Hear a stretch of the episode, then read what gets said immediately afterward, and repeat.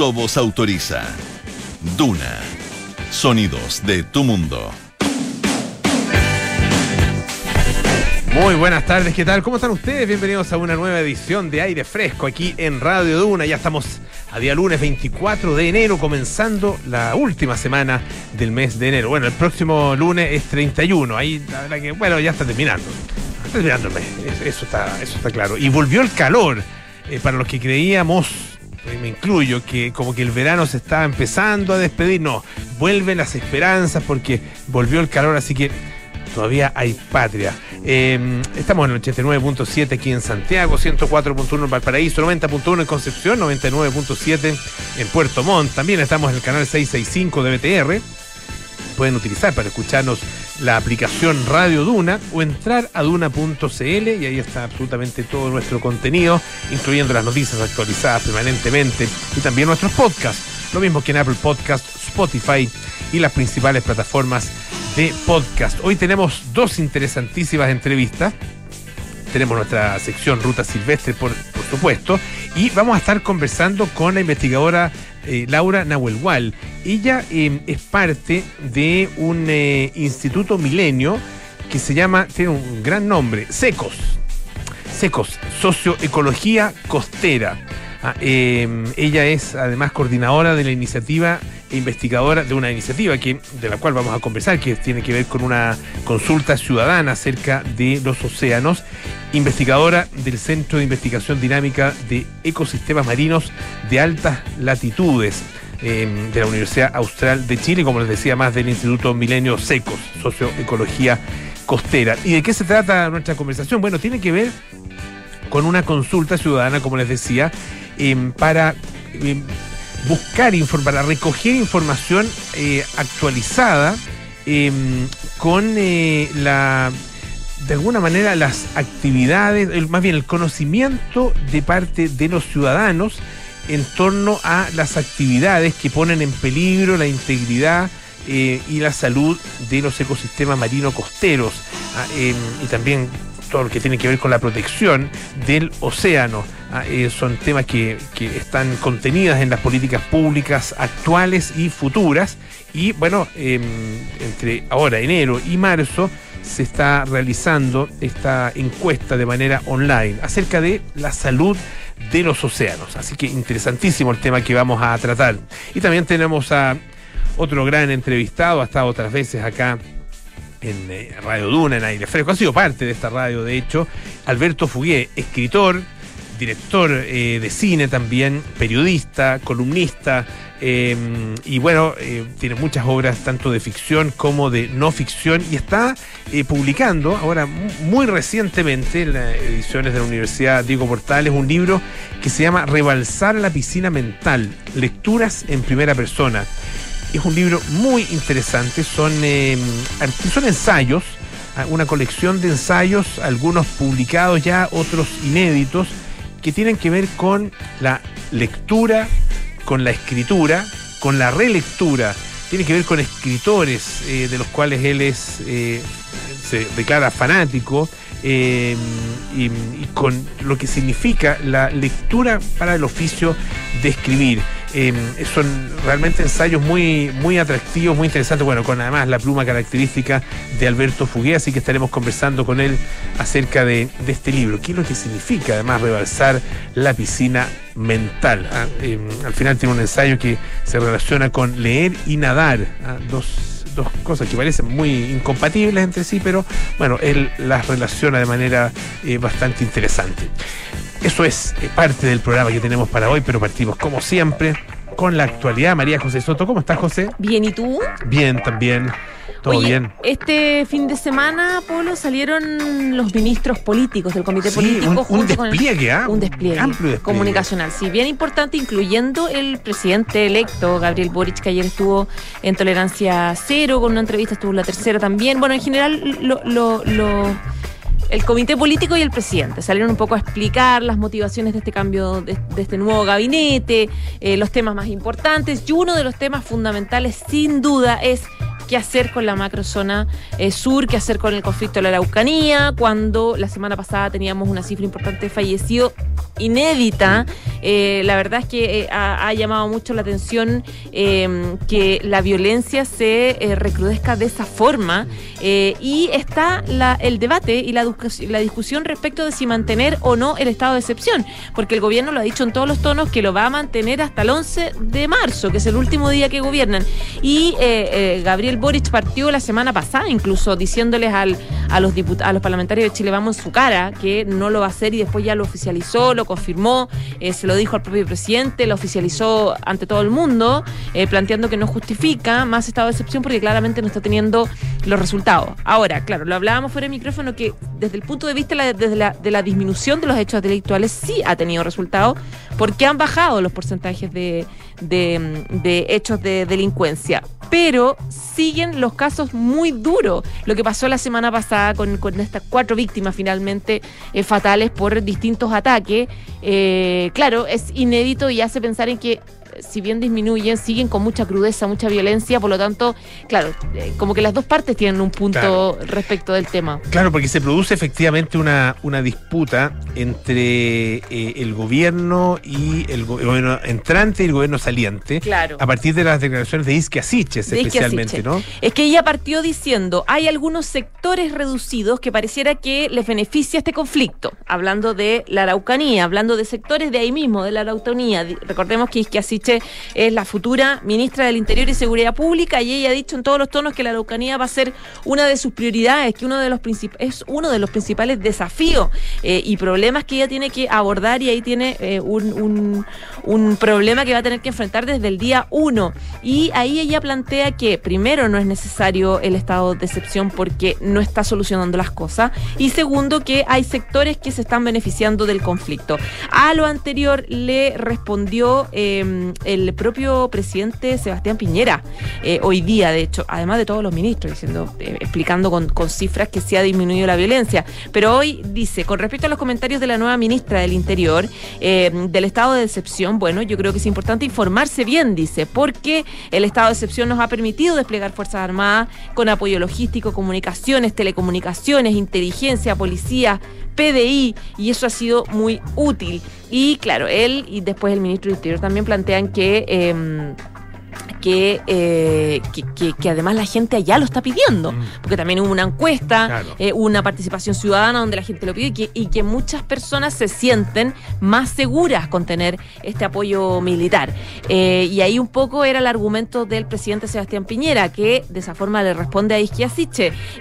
también se metió Rodrigo Delgado hablando sobre el tema y diciendo que por supuesto que es absolutamente necesario mantener el estado de excepción. Entonces es como una una, pelotera entre, entre, los dos, entre los dos gobiernos. Y eh, volvió a hablar Isquiasiches diciendo, no es para mí ningún ánimo profundizar esta polémica con el actual gobierno, quiero hacer una invitación al presidente a hacer un traspaso lo más armónico eh, posible. Eh, dice, estoy muy eh, agradecida también de la información que nos han hecho llegar, pero ella plantea, la verdad es que las cifras están, los datos están y más allá de quién tiene o no la razón, los números están sobre la mesa y hemos tenido víctimas fatales en una semana, que es lo de la semana pasada. Entonces, claro, uno dice, es que los dos tienen razón el punto que como que da la sensación de que con ninguna de las, con ninguna de las, solamente con ninguna de, la, de las alternativas se, se soluciona el problema. Como que hay que tener de alguna forma frenar la delincuencia de manera fuerte, pero también solucionar con el diálogo. El problema también es que eh, hay una, una respuesta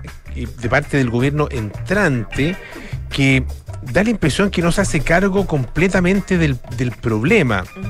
No digo que el gobierno saliente sí lo haga, porque es cosa de mirar cómo ha sido eh, el desempeño y cuáles han sido los resultados durante estos cuatro años, no solo en los últimos meses donde ha imperado este em, eh, eh, estado de excepción constitucional, a ah, pese que antes, durante la pandemia, durante el, estado de excepción constitucional de la pandemia, también hubo este mismo despliegue. Pero bueno, la verdad que el resultado es, eh, muy negativo, sin duda, en términos de, los, de la cantidad y la gravedad de los hechos de violencia. El tema es que eh, cuando se habla del tema, y lo, mencionan los, los eh, próximos responsables de toda esta situación, se habla sobre todo del tema del diálogo. Eso ha sido como una, una palabra recurrente, ¿no? un concepto recurrente.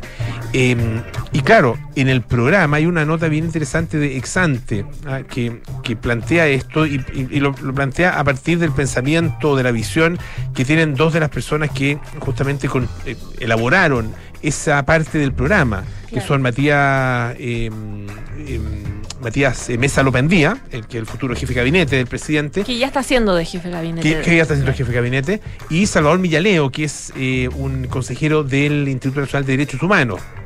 Bueno, ellos elaboraron.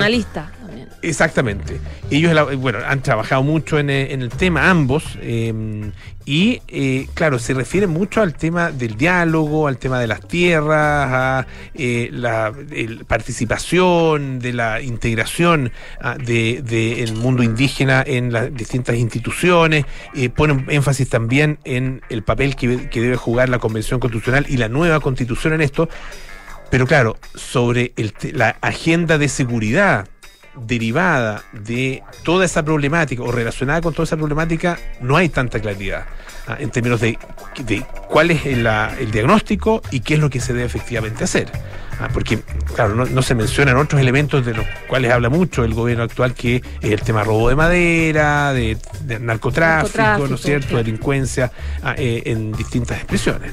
Sí, va a ser el desafío que va a tener este gobierno, en especial Isquiasiche, que evidentemente va a tener que hacerse cargo no solamente del tema de la necesidad de generar política, diálogo, espacios de conversación, de acuerdo, mesas de trabajo, em, eh, reivindicaciones históricas, etcétera, etcétera, sino también solucionar un tema urgente que es el tema la seguridad, que es donde siempre eh, el gobierno que viene eh, ha tenido como, ha ido un poquito más atrás, en el fondo le cuesta un poco reconocer o avanzar en ese punto, que claro, con interior en sus manos, otra cosa con guitarra. Absolutamente. Ya pues José, muchas gracias. Un abrazo. Oye, otra cosita, se ha hablado mucho en, eh, no solo en Chile, sino que también en distintas partes del mundo, de la necesidad de ayudas directas eh, a las familias afectadas por la pandemia, como lo que se dio acá en Chile con eh, el IFE, ¿no es cierto? Se dio también en otros países, em, en Estados Unidos, por ejemplo, se entregaron, se entregó dinero directamente a las familias.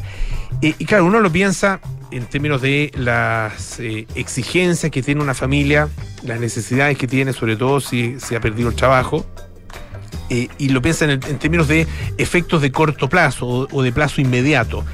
Pero ¿qué pasa con los efectos más de largo plazo? Y es muy interesante un estudio que, del que da cuenta el New York Times em, a estas horas em, y que consistió en el análisis de la experiencia de un grupo de em, alrededor de mil mujeres con sus hijos, ¿ah? eh, madre, hijo o hija.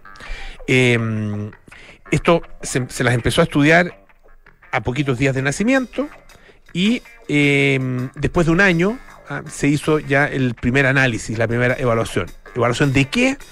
De la actividad cerebral de, esos niños eh, beneficiados con un eh, aporte monetario que en este caso consistía en 333 dólares mensuales. El, grupo, eh, había dos grupos, digamos, uno que recibió y el grupo de prueba ah, recibió 20 dólares mensuales solamente, o sea, no, era una ayuda muy significativa. y claro, lo interesante es el resultado de eso, ah, porque claro, es un experimento. Ah, uno eh, eh, puede decir, bueno, son, es un año, cuáles son los efectos que efectivamente puede tener. Ah, eh, se pueden, surgir de ahí muchas preguntas. Lo interesante es que tuvo efecto. Y tuvo efectos modestos, de acuerdo con lo que dicen los investigadores, pero visibles, notorios.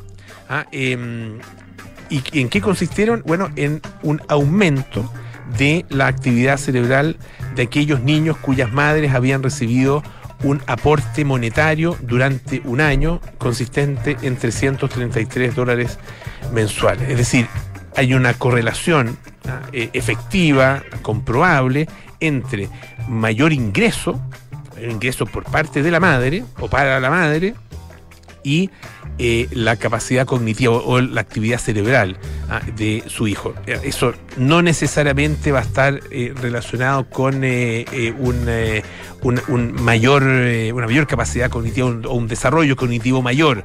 Ah, em, porque la verdad que eso también depende de otros factores y además hay que demostrarlo. Ah, obviamente no se puede demostrar todavía la capacidad cognitiva de un niño de un año, hay que esperar algún tiempo más. Este experimento en todo caso se va a prolongar hasta un total de cuatro años y ahí se va a hacer eh, mm, otro análisis acerca de eh, la actividad cerebral y también de la capacidad cognitiva o del desarrollo cognitivo de estos niños. Eh, de acuerdo con la visión que plantea esta, este artículo del New York Times, es un elemento muy interesante, eh, un eh, aporte muy interesante a la discusión que se da en Estados Unidos y también en otras partes del mundo en relación con este tipo de políticas públicas. En el caso de Estados Unidos, eh, ustedes saben, eh, acaba de, tener un, eh, un, traspié bien importante Joe Biden porque quería prolongar los aportes que se estaban haciendo durante la pandemia y esto convertirlo en el futuro en una política permanente. Pero ahí se encuentra con la resistencia tajante, absoluta de parte de el mundo republicano que considera que este tipo de aportes son un desincentivo a la búsqueda de trabajo por parte, específicamente en este caso, de las madres. Interesante para tenerlo en cuenta también en nuestras propias discusiones. Vamos a escuchar un poquito de música mía, ¿eh? Dua Lipa con Love Again.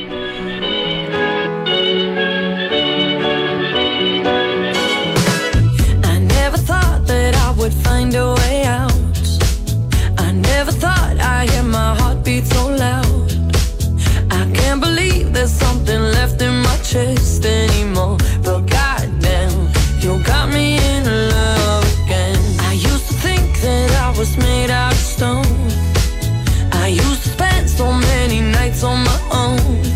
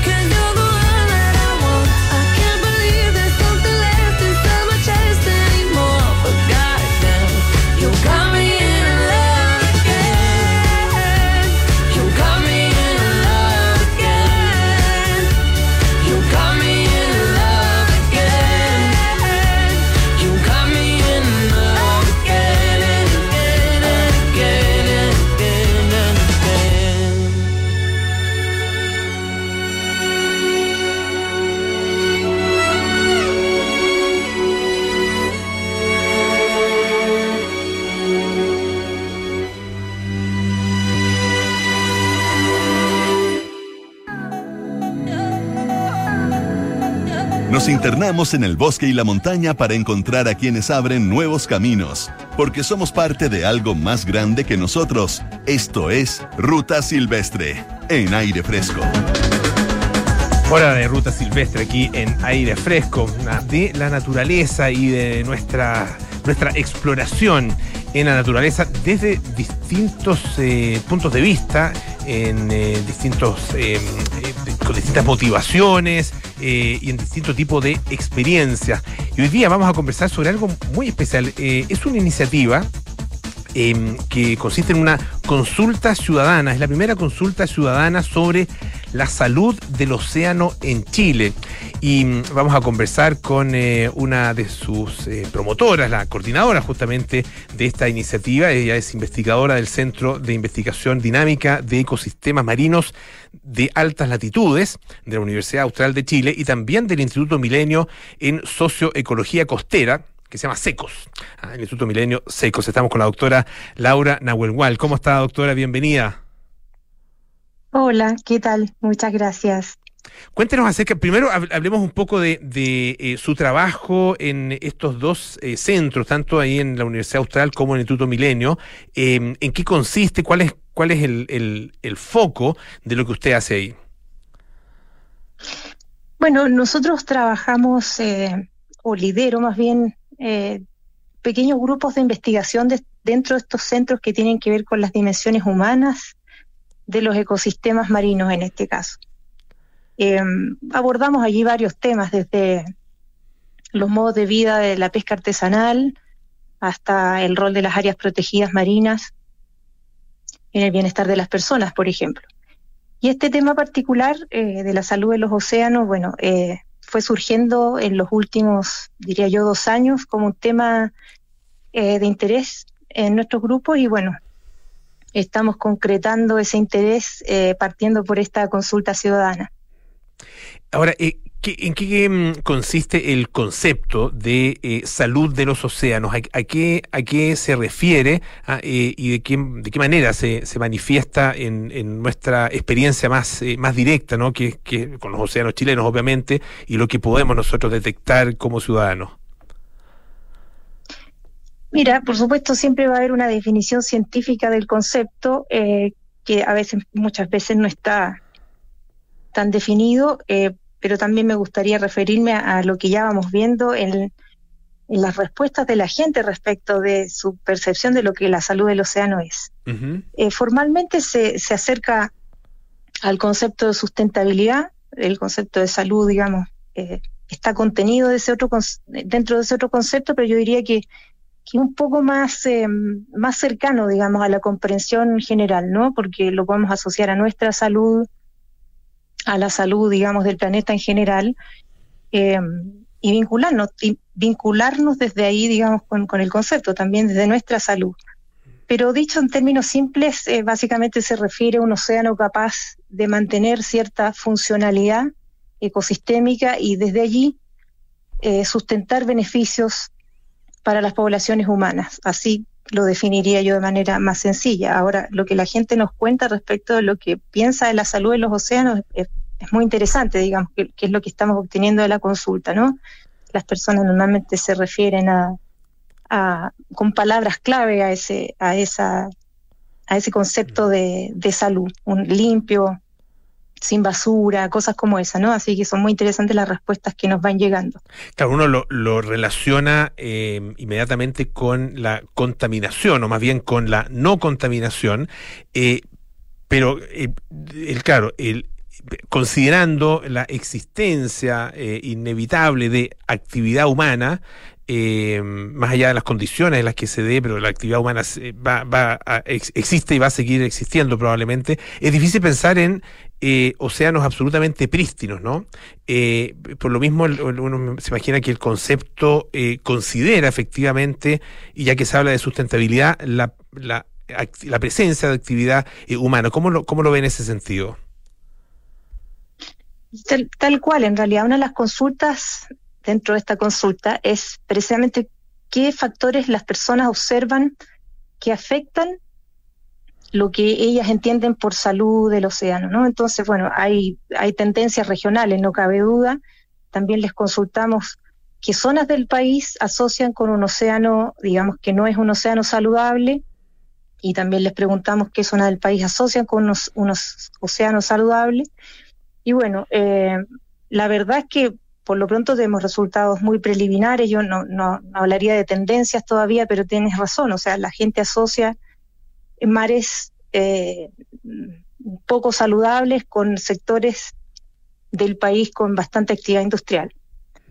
Y, pero sorprendentemente, bueno, algunas personas dicen de verdad que la salud del océano donde yo habito está muy mal, pero otras personas también dicen que perciben que la salud del océano donde ellas habitan o donde se relacionan con el mar está muy bien. Así que eso es, es esperanzador, digamos. Si bien es cierto, no hay pristinidad casi en ninguna parte del planeta, tal vez todavía podemos disfrutar de un mar, de un mar limpio en muchas partes del país. Estamos conversando con la doctora Laura Nahuelhual, que es investigadora del Centro de Investigación Dinámica de Ecosistemas Marinos de Altas Latitudes de la Universidad Austral eh, y del Instituto Milenio en Socioecología Costera y además coordinadora de eh, esta encuesta, de esta consulta ciudadana que se está eh, realizando. Después vamos a dar la página web para que la gente la pueda, la pueda encontrar y participar.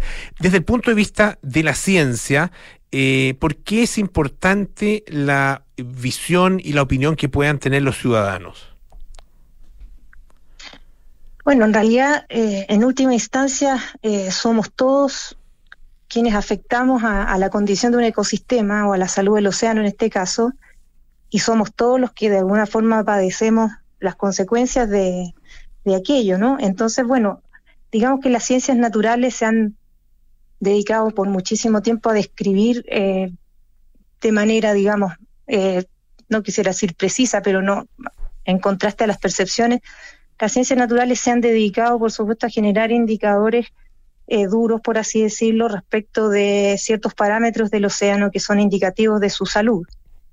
Pero la verdad de las cosas es que muchas veces esa información se asocia muy poco a las implicancias que eso tiene sobre el bienestar de las personas. Y en esta consulta ciudadana a nosotros nos interesa mucho entender ese, ese componente, ¿sí? O sea, las personas habitan un espacio, lo observan o no, digamos, comprometido en términos de salud, cómo afecta eso su bienestar, que obviamente es toda la otra dimensión eh, de los ecosistemas, ¿no? Eh, y de los socioecosistemas, como, como los llamamos, que son las interacciones entre el ecosistema y las personas de ida y vuelta. Así es que, bueno, nosotros desde las ciencias sociales nos interesa mucho analizar esas, esas percepciones, porque aunque sean percepciones, por supuesto, emergen de una vivencia bastante concreta eh, de muchos años, eh, de muchos de nosotros de habitar un lugar y de verlo cambiar. Y de verdad que, eh, más allá que las llamemos percepciones, hay, hay un conocimiento y una observación a veces bastante objetiva de lo que está ocurriendo, de cómo han ocurrido esas transformaciones. Y eso, va en directa relación con eh, la mm, cercanía que tienen las, las personas eh, a, eh, la, a, la costa, digamos, no solo no solo cercanía física, sino que también la cantidad de tiempo que, que pasa, que permanecen y, y, las actividades que desarrollan en la costa, porque claro, uno desde Santiago y yo estaba mirando la eh, estaba mirando las preguntas eh, y claro cuando se, se pregunta sobre eh, la localidad donde uno se relaciona con el mar habitualmente desde Santiago es claro uno visita algún lugar uno que otro realmente una vez al año pero pero de alguna manera no se siente tan tan conectado tan partícipe en la en, en, en, en la em, la forma en que puede uno afectar de manera positiva o negativa al océano. No sé si me explico. Sí, sí, por supuesto. No, no cabe duda que, que generamos sentido de lugar a, a partir de habitar ¿no? Eh, los, los espacios, en este caso los espacios costeros. Pero yo creo que, que nos vamos a llevar algunas interesantes sorpresas en esta, en esta consulta y que ya empezamos a ver en las respuestas que nos llegan. Por ejemplo, hay una pregunta que dice si el, si el mar, si un mar saludable genera beneficios y algunas personas responden que no. Entonces después nosotros vamos a cruzar esos no con la percepción de salud del océano que, que esa persona tiene. Entonces a lo mejor hay un océano que no brinda beneficios porque su salud está muy, muy comprometida. Ahora, respecto de lo que tú consultas eh, puntualmente, yo creo que sí, yo creo que va a haber diferencias regionales bien importantes en, todas las preguntas que hacemos en esta consulta, que por cierto es bien, es bien cortita, demora 10 minutos, y decir también ¿no? que no es para especialistas, es una consulta ciudadana, no es una consulta experta en ningún caso, es muy sencilla y está orientada a, a mayores de 16 años que en las pruebas piloto han respondido muy interesantemente también respecto a este tema. Pero sí, esperamos ver respuestas eh, distintas en términos de regiones, en términos de edad, eh, entre otras cosas. Y es interesante también eh, la, mirada que tiene la encuesta porque pregunta sobre el daño, quienes, quienes generan el daño y también eh, quienes realizan acciones de mejora. Ah, están están eh, los, los, dos puntos de vista, uno, eh, uno hacia, hacia el efecto negativo y otro hacia los efectos positivos. Así es, intentamos ese, ese balance dentro de la consulta, ¿no? Así como eh, cuál es un océano limpio, con qué, digamos, a qué región asocia un océano limpio versus un océano más comprometido, etcétera. Y bueno, pues, eh, así es que... Sí, disculpe. Sí, sí, nada más, dale.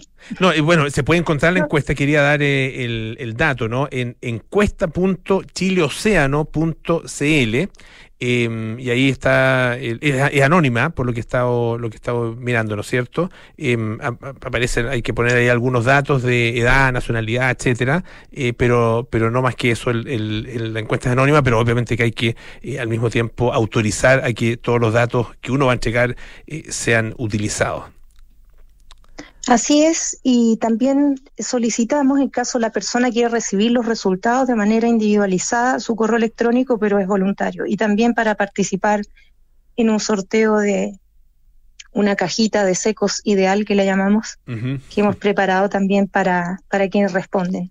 Claro, con material, con eh, libros, eh, material eh, científico, ilustraciones, etcétera. Bueno, le queremos agradecer mucho a nuestra entrevistada esta tarde, la doctora Laura Nahuel que es eh, coordinadora de esta consulta ciudadana sobre la salud de los océanos, eh, investigadora del Centro de Investigación Dinámica de Ecosistemas Marinos de Altas Latitudes de la Universidad Austral y también del Instituto Milenio en Socioecología Costera, que me gustó mucho su nombre, SECOS. Ah, doctora, muchísimas gracias. Ay, que esté muy bien. Bueno, muchas gracias a usted y ojalá mucha gente responda a esta consulta. Es muy importante la participación. Sin duda, muchísimas gracias. Bueno, eh, vamos a la pausa. Eh, se parte del nuevo club Paula Cocina. Disfruta de una experiencia gastronómica única. Clases semanales con los reconocidos chefs de Paula Cocina, recetarios, newsletters, descuentos y mucho más. Suscríbete en paulacocina.cl. Presenta Unimark y Somos Autoriza te acompaña en el proceso de transformación digital de tu emprendimiento. Obtén tu certificado digital en www.autoriza.cl para empezar a facturar de manera electrónica, facilitar la gestión de tu empresa y hacer crecer tu negocio. Hacemos una pausa, volvemos con más aire fresco. Esto es Radio Duna.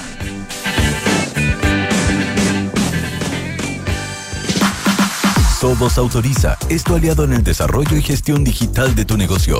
Obtén tu certificado digital en www.autoriza.cl y comienza a emitir facturas y realizar los trámites de tu empresa 100% en línea. Ahorra tiempo y papel con el certificado digital de Sobos Autoriza y haz crecer tu negocio con el respaldo de una compañía líder en soluciones electrónicas. Sobos Autoriza, tu aliado en certificados digitales. Si fuiste seleccionado en la Universidad San Sebastián, matricúlate y sé parte de la primera universidad chilena acreditada internacionalmente, con estándares de la Unión Europea por la agencia alemana ACAS. Puedes matricularte de manera presencial en todas nuestras sedes o de manera online en matrícula.uss.cl. Tu cupo está asegurado hasta el 27 de enero. Universidad San Sebastián, admisión 2022.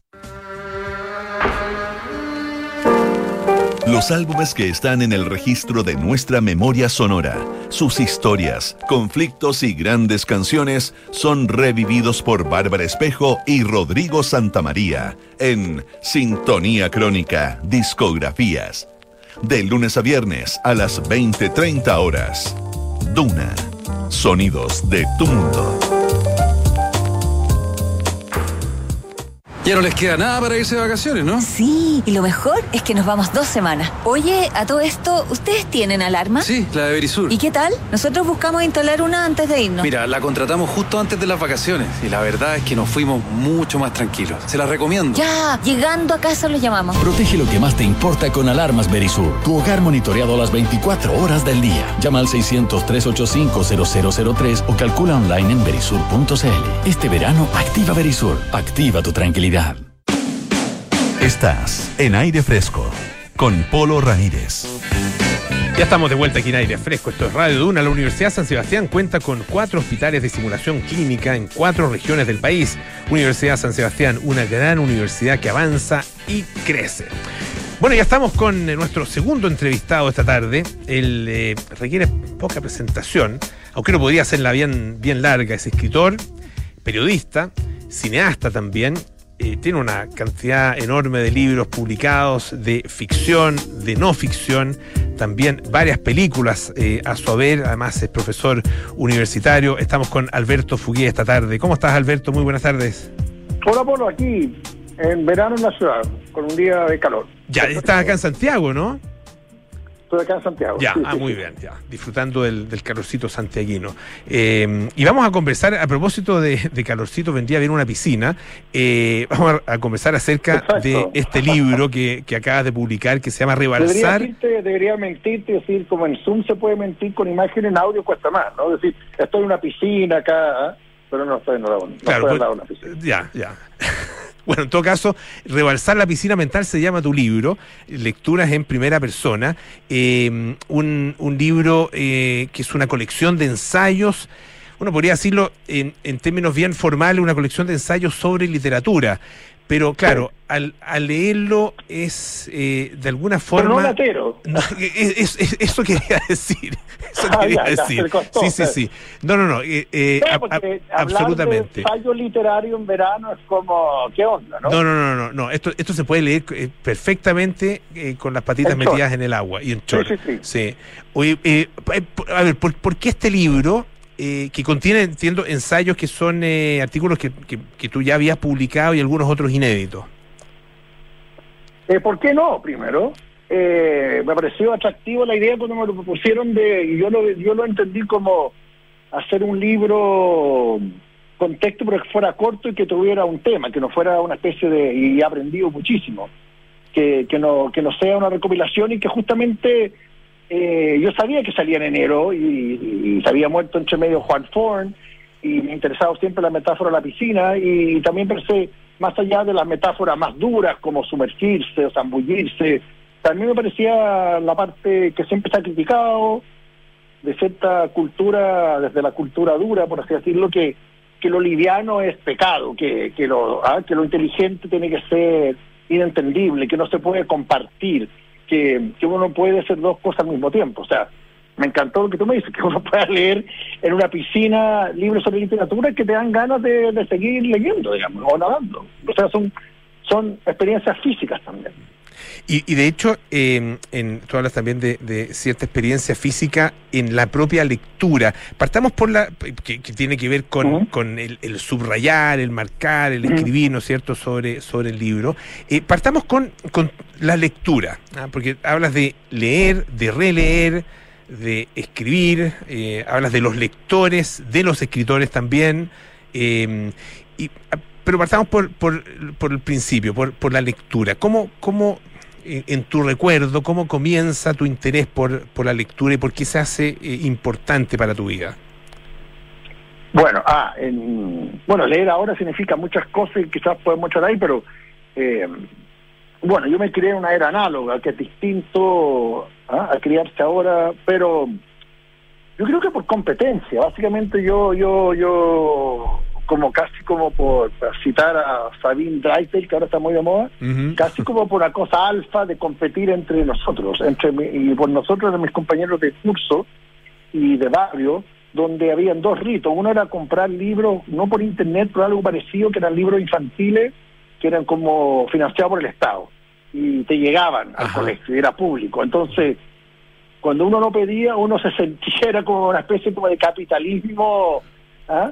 eh, mezclado con, no sé, algunos lograban hacerte leer. Y lo otro era paseos en la biblioteca, que era un rito y era también había algo de competencia. ¿Quién sacaba la, la máxima cantidad y quién podía leer los libros antes, entre otras cosas, para comentarlo entre todos? Entonces, para mí la lectura, a diferencia de Chile, que la lectura obligatoria, que estaba eso en el curso, eh, a nosotros siempre se nos inculcó que leer era, era una forma como coleccionar discos.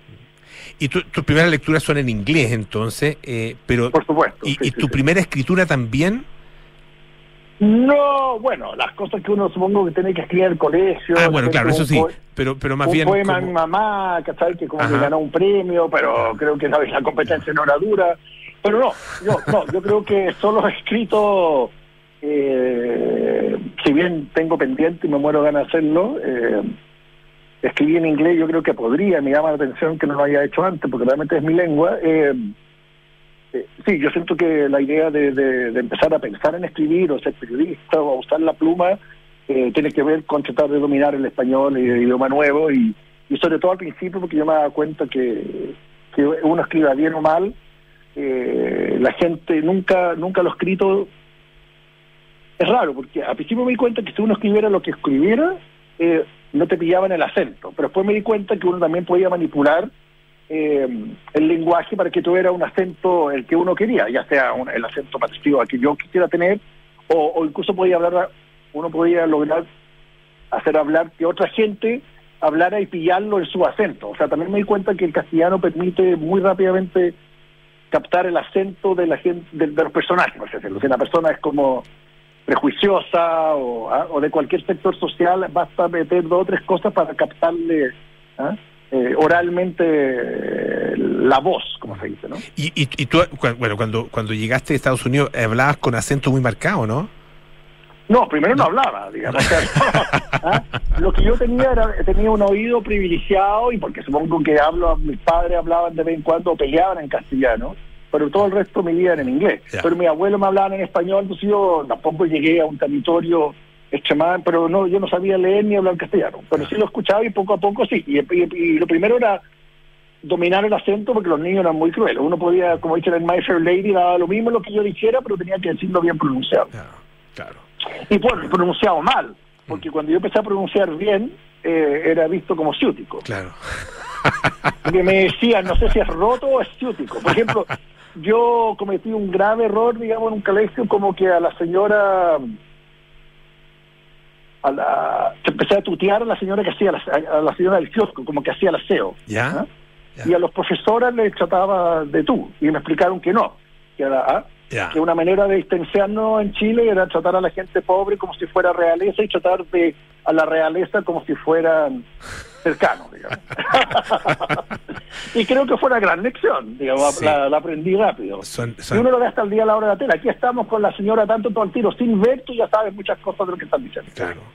Y- y- esas te- terribles lecciones que, que uno aprende de niño y, y claro, y con esa experiencia, el, haber llegado, y tú, ¿a qué edad llegaste a- de vuelta a Chile? Bueno, de vuelta yo nunca estuve en Chile, así que eh, a la tierra de mis padres, digamos, Ya. a, a los 11.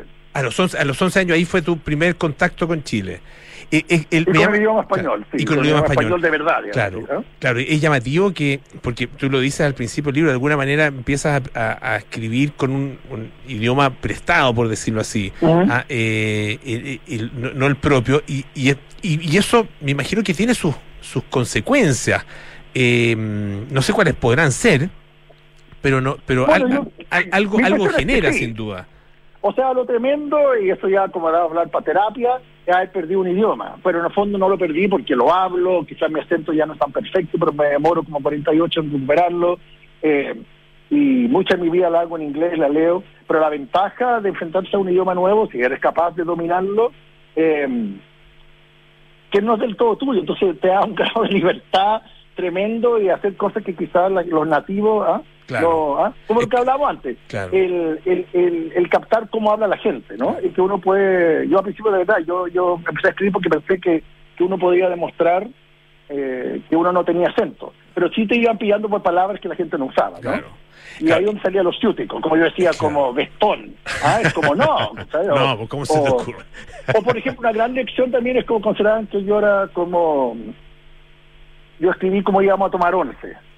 Y me dijeron, sí, eso, eso no se puede escribir, se puede decir. Ya. Ah, o sea, ah, porque si tú lo escribes ya te delata. ¿Delato qué? No, no, es que hay una vía oral y una vía ¿ah? o puerta adentro, a lo mejor existe. ¿Ah? Pero no, yo ponía 11 con mayor razón, digamos.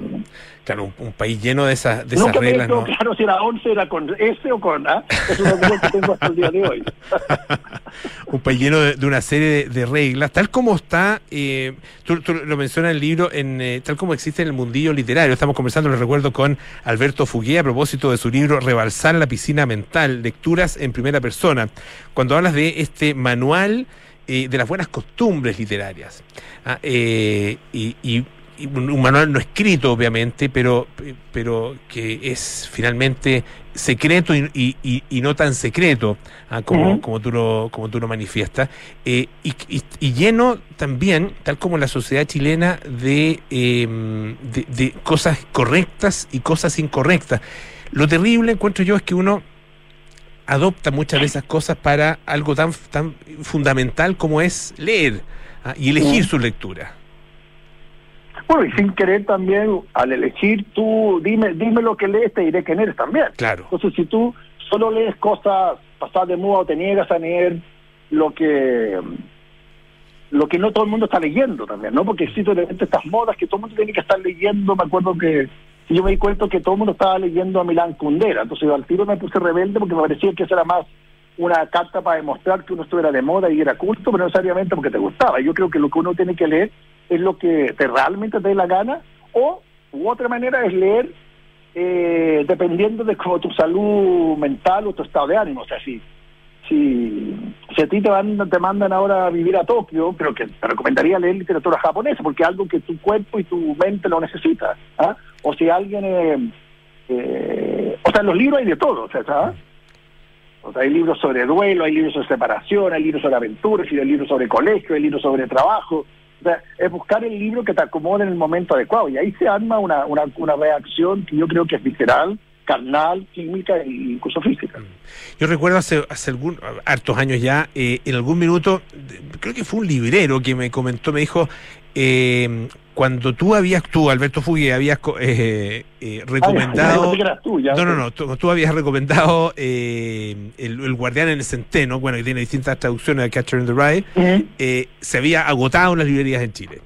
Ah, eh, ¿Pasaste eh, y tuviste conciencia en algún momento de ser, de, de tener ese, es- esa influencia, de ser efectivamente un, un referente en, en, en- en, de alguna manera, establecer un canon? No, lo- estoy empezando a darme cuenta ahora, yo creo que, que el libro quizás tiene que ver con empezar a tirarse a, a la piscina ahora también, como dándose cuenta más ¿ah? qué, qué tecla uno puede tocar. ¿ah? Ajá. Eh, pero sí yo creo que, o sea, yo no sabía, algo intuía y yo sé que el, cazador tiene que algo que ver con mala onda, a pesar de que es un libro mucho más importante, mucho más clásico anterior y mala onda trata de robarle mucho. Eh, que yo creo que cuando uno escribe, uno tiene que escribir, y en este caso están, creo que realmente tengo muy pocos, tengo más textos en cine, pero yo creo que cuando uno escribe a favor de alguien a uno le sale mucho mejor que cuando uno escribe en contra. Y me llama la atención la cultura de como a este bueno es destrozar. Y yo entiendo el morbo y el deseo, ¿ah? pero realmente ah, muchas veces yo prefiero pasar de escribir en contra de alguien y hacerme el leso y, y cuando hay que escribir, eh, ya sea en un- dentro de un texto, o dentro de una película, o, o- o es- escribiendo textos para la, para la prensa, por así decirlo, o, a- o simplemente, por ejemplo, ahora yo estoy armando un libro que a ver si puedo este año terminarlo, porque estuve hace unos años atrás eh, y se me fue de las manos, pero ahora que está cumpliendo 75 años su publicación, me parece que Papelucho es fundamental y una de las cosas que yo quiero demostrar que Papelucho hay que leerlo de otra manera. Y claramente Papelucho no está ahí en este libro porque da para un libro entero. Pero sí, yo creo que en la medida que alguien te recomienda algo con el corazón, como te recomiendan un disco o película, eh, los libros adquieren otro tipo de sustancia, ¿no? No simplemente decir, sí, hay que leer a Kundera porque todo el mundo lo está viendo. Claro, eh, hay, hay mucho, claro, y, y, y- lo hubo, yo creo que en, en, eh, nuestra generación, somos eh, eh, más o menos de la misma generación, mucho de pose. Probablemente la hay hoy día también con otra, Sí. en, otro, a lo mejor no se manifiesta tanto en la literatura, pero, pero sí efectivamente en, en cierto ambiente, Ahora, eh, el- claro. fue muy influyente el tema literario y qué estabas leyendo eh, y qué autores y qué textos más o menos dominaba, o, o con- incluso con qué andabas debajo del brazo. Ujú. Pero también, dicho eso, si tú andas con el libro incorrecto, también se te abren otras puertas. O sea, la gente cree que solo solo hay una especie de portal, ¿no? Claro. Hay muchos. Claro. O sea, todo lo que tú me estás diciendo es verdad, pero si yo voy a ciertos barrios, a ciertas fiestas, lo que sea, eh, con, con leyendo a Ginsberg, quizás, eh, ¿ah? más que ¿ah? más que ser un pari, a lo mejor en, ¿ah? me transformo en encuentro a mis propios pares, por Claro. decirlo. ¿ah? Que es un poco lo que pasa con Bukowski, digamos, y ahora sobre todo que está súper dividido, ah, también Bukowski da para textos mucho más largos. O sea, me di cuenta que una de las cosas divertidas de este libro fue que fuera corto, que fuera rápido, que fuera entretenido, que fuera coherente y, y ver todo lo que queda afuera, digamos, porque me doy cuenta que tengo muchísimos textos de este tipo que a mí me gustan y creo que si bien eh, yo entiendo que todo el mundo le gusta más las novelas, a mí yo me entretengo mucho escribiendo este tipo de cosas. Eh, Alberto, eh, tú nombras obviamente a- a- al, al final del libro muchísimos escritores, una lista gigante, a- tus, agradecimientos, pero eh, le dedicas páginas eh, a, un, a un puñado, a, uno. ¿cómo, cómo hiciste esa elección? Eh, está, eh, bueno, está, qué sé yo, eh, eh, Tobias Wolf, está eh, Sam Ujú. Shepard, está William Styron, ah, eh, eh, hay varios chilenos también. Hay gente nueva, sí, hay nueva, hay Chile. Sí, la idea era un poco no. Primero, yo no soy crítico literario, entonces yo no tengo en mi maleta digital, por así decirlo, eh, todos los libros que se han publicado, más o menos, o que más o menos todo el mundo, entre comillas, todo el mundo, digamos, eh, ha leído. O sea, no es que yo tenga. Yo, más bien, yo he vivido de otras cosas, o y alguna vez escribí de cine, tampoco fui crítico de cine por mucho tiempo, la gente cree que yo fui crítico de cine, pero he escrito más de cine, entonces primero ver de qué, de qué yo he escrito de libros, ¿ah? Eh, o de autores. Y después, claro, ver cómo ordenar. Me di cuenta que, que no quise meter a ninguno de los mayores realmente o boom, sino aquí más bien era como lecturas como freaks, li- literaturas que no están del todo canonizadas, ¿ah? que no son como los sospechosos de siempre. Claro. Sí, me encantaría hacer un libro el día de mañana de... Yo tengo mucho material del boom y... ¿ah? ¿ah? Pero me parece que, que, que es menos sexy, quizás, quizás. ¿ah? Pero también he escrito sobre el boom. Pero claro, lo principal es que yo no escrito de todos. Y ahí yo creo que tiene que ver que, que yo no podía elegir entre cuál tantos libros de, de tal autor si nunca escribí ellos. Porque además... ¿ah? ¿ah? Y eso es la gracia de ser escritor también. ¿ah? Que, no, no, no estás obligado a leerlo todo. Uno termina leyendo y a veces escribiendo de los autores que realmente te importaron, porque no era mi pega escribir de libros. Uno de los, de los capítulos eh, muy entretenidos que tiene el libro es el de eh, cuando hablas de los otros escritores y del mundo de las ferias, de, de las ferias literarias ah, y de lo que significa, de lo que significa eso. Eh, y yo me he encontrado, me ha tocado entrevistar muchos escritores eh, y con algunos que eh, parecen disfrutar bastante, bastante de las entrevistas, de las conversaciones, y otros que lo toman como eh, el, el peor de los castigos. Ah, ¿Cómo. ¿Cómo es para ti? Ah, eh, el- Todos, ambos. Ya, O sea, ambos, contigo ambos. ahora un placer. ya. Yo creo que depende del momento que te pilla, el qué momento, qué, qué significa el libro para ti, cuánta vergüenza te da el libro y cuán, cuánta y cuánta experiencia tienes. ¿ah? Pero si te da vergüenza, ¿ah? ¿para qué lo publica? No, porque muchas veces, ah, no, es que ahí, ahí tiene otro, otro análisis. No, no, los mejores libros son los que te dan mucha vergüenza, ¿ah? pero cuando uno es muy, muy tímido, Mm. ¿ah? o sea, es como diciendo, no puedo creer que hayas escrito tan, tan personal, Mm. no te dan ganas de, uno está muy a la defensiva que el periodista puede ser capaz de, de, de comentarte, preguntarte cosas como que van a revelar el secreto del libro, por así decirlo. ¿ah? Digamos que uno escribe un libro contra la familia y uno no quiere que la familia se entere, ¿ah? O, o, o tú sientes algo muy, muy privado. ¿ah? Pero uno con el tiempo, uno tiene que mejor decir que no, con el caso mío es como prefiero no hablar, ¿ah? pero si me tinca la entrevista y la persona con que voy a hablar, disfrutarlo como si fuera simplemente una conversación y no una, una entrevista, que un poco lo que yo trato de hacer cuando yo entrevisto a gente, digamos, como no una entrevista, es una conversación, que son cosas distintas. O sea, tú no has cometido ningún crimen, ¿ah? que siempre es como la razón y tú dices, me está llamando la prensa, Dios, ¿qué Claro. Y ahora me va a llamar la PDI después. Claro, claro, viene, Pero- viene uno detrás del otro. Claro, pero ahora yo me doy cuenta que escribir más allá de lo que opina cierta crítica o lo que sea otra gente no es un crimen, entonces ¿por qué tengo que ir a la efectiva? Entonces ahora no, no, no me da miedo, pero a lo mejor esas personas que tú con que tú has hablado eh, no sé en qué estado mental han estado, digamos, Sí, ¿no? no, o, emocional. Estoy recordando uno que, que posteriormente se hizo muy famoso. Bueno, pero que no eras tú. Eh, Alberto Fugué, muchísimas gracias por estar esta tarde acá en Radio Duna. No, no, encantado, de verdad encantado y encantado de pasarlo bien leyendo un libro de libros. Así que no sé, ojalá que la gente pueda no tenerle miedo a, a la lectura. Sin duda, rebalsar la piscina mental, lecturas en primera persona. Alberto Fugué ha estado esta tarde aquí en Aire Fresco. Muchas gracias. Un abrazo. A ti, Polo. Hasta una próxima. Chao, chao. Bueno, ya nos vamos. Viene cartas notables con Bárbara Espejo, luego nada personal con Matías del Río, María José Soto, Terapia Chilensis a las 8 con Héctor Soto, Arturo Fontaine, Andrés Benítez, Sintonía Crónica de Discografía con Bárbara Espejo y Rodrigo Santa María a las 8 y media. Nosotros nos juntamos mañana a las 6 de la tarde para más